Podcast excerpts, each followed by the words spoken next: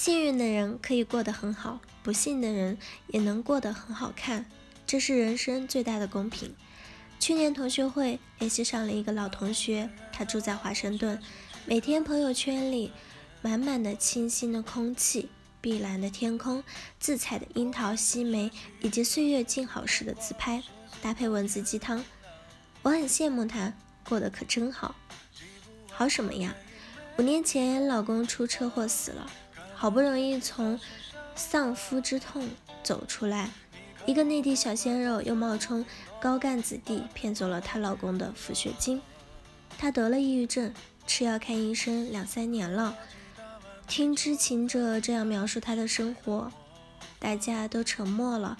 再看她的朋友圈，还是那么好。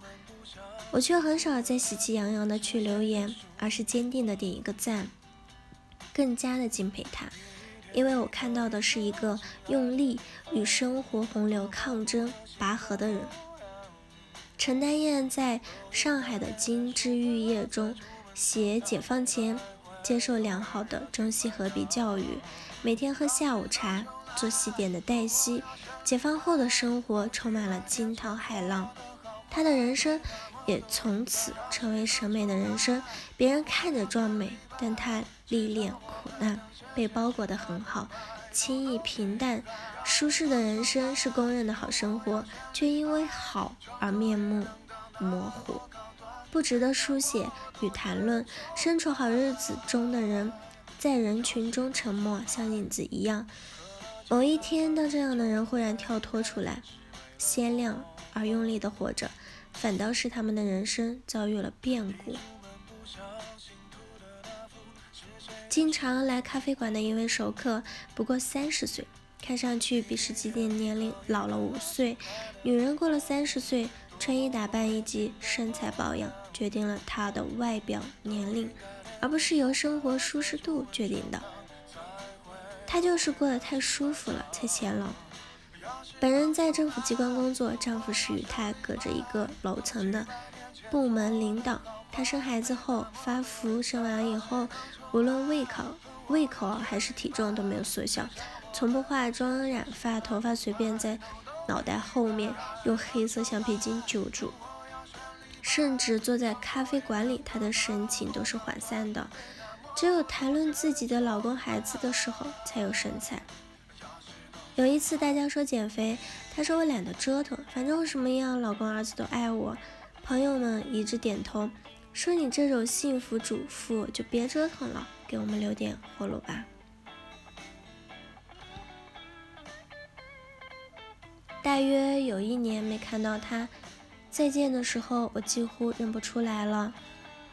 她剪了个时髦的 lobo 头，染成栗色，穿一件灰色的皮草小外套。下面是印花的迷你裙，整个人挺拔消瘦，笔挺的坐在椅子上。从她与朋友的谈话中，我得知她离婚了，老公爱上了别人，她的美好生活被打碎了，开始在满地的碎片中重新寻找凭借自己。咖啡馆的每次活动，她都来参加，她变得越来越美，像二十出头的姑娘。我们工号。组织去台湾旅游的时候，他也报名参加了。在淡水河边散步，我忍不住问他：“过去的你与现在的你，你更喜欢哪一个？”他沉默了很长时间，说：“现在的我过得更好看一点吧。”我离婚以后才明白，过得好跟过得好看是两回事儿。过得好是沉沦在此生活里，顺流直下，不操心，不着急。好像一辈子已经放在那儿，而过得好看，是每天努力着劲儿，思考着如何生活。五年、十年后的自己在哪里？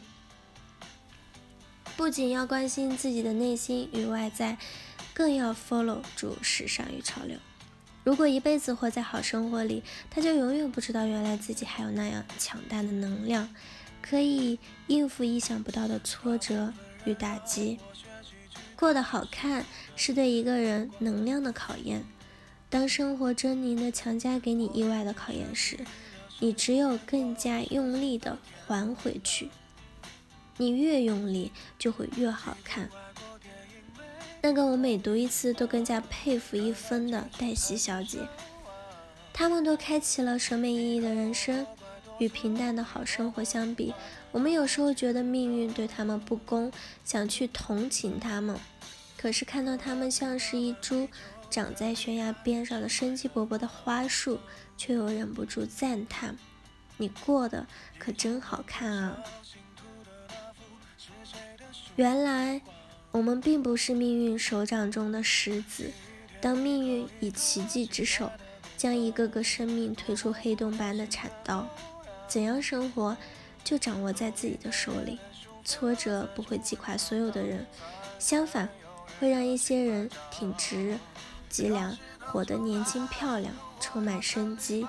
正如黛西所说：“劳改的生活只是让我比同龄人的身材更好了。”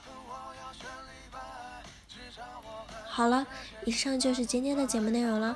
咨询请加微信 jlct 幺零零幺或者关注微信公众号“甘露春天微课堂”收听更多内容。感谢您的收听，我是 c e l i n e 我们下一期节目再见。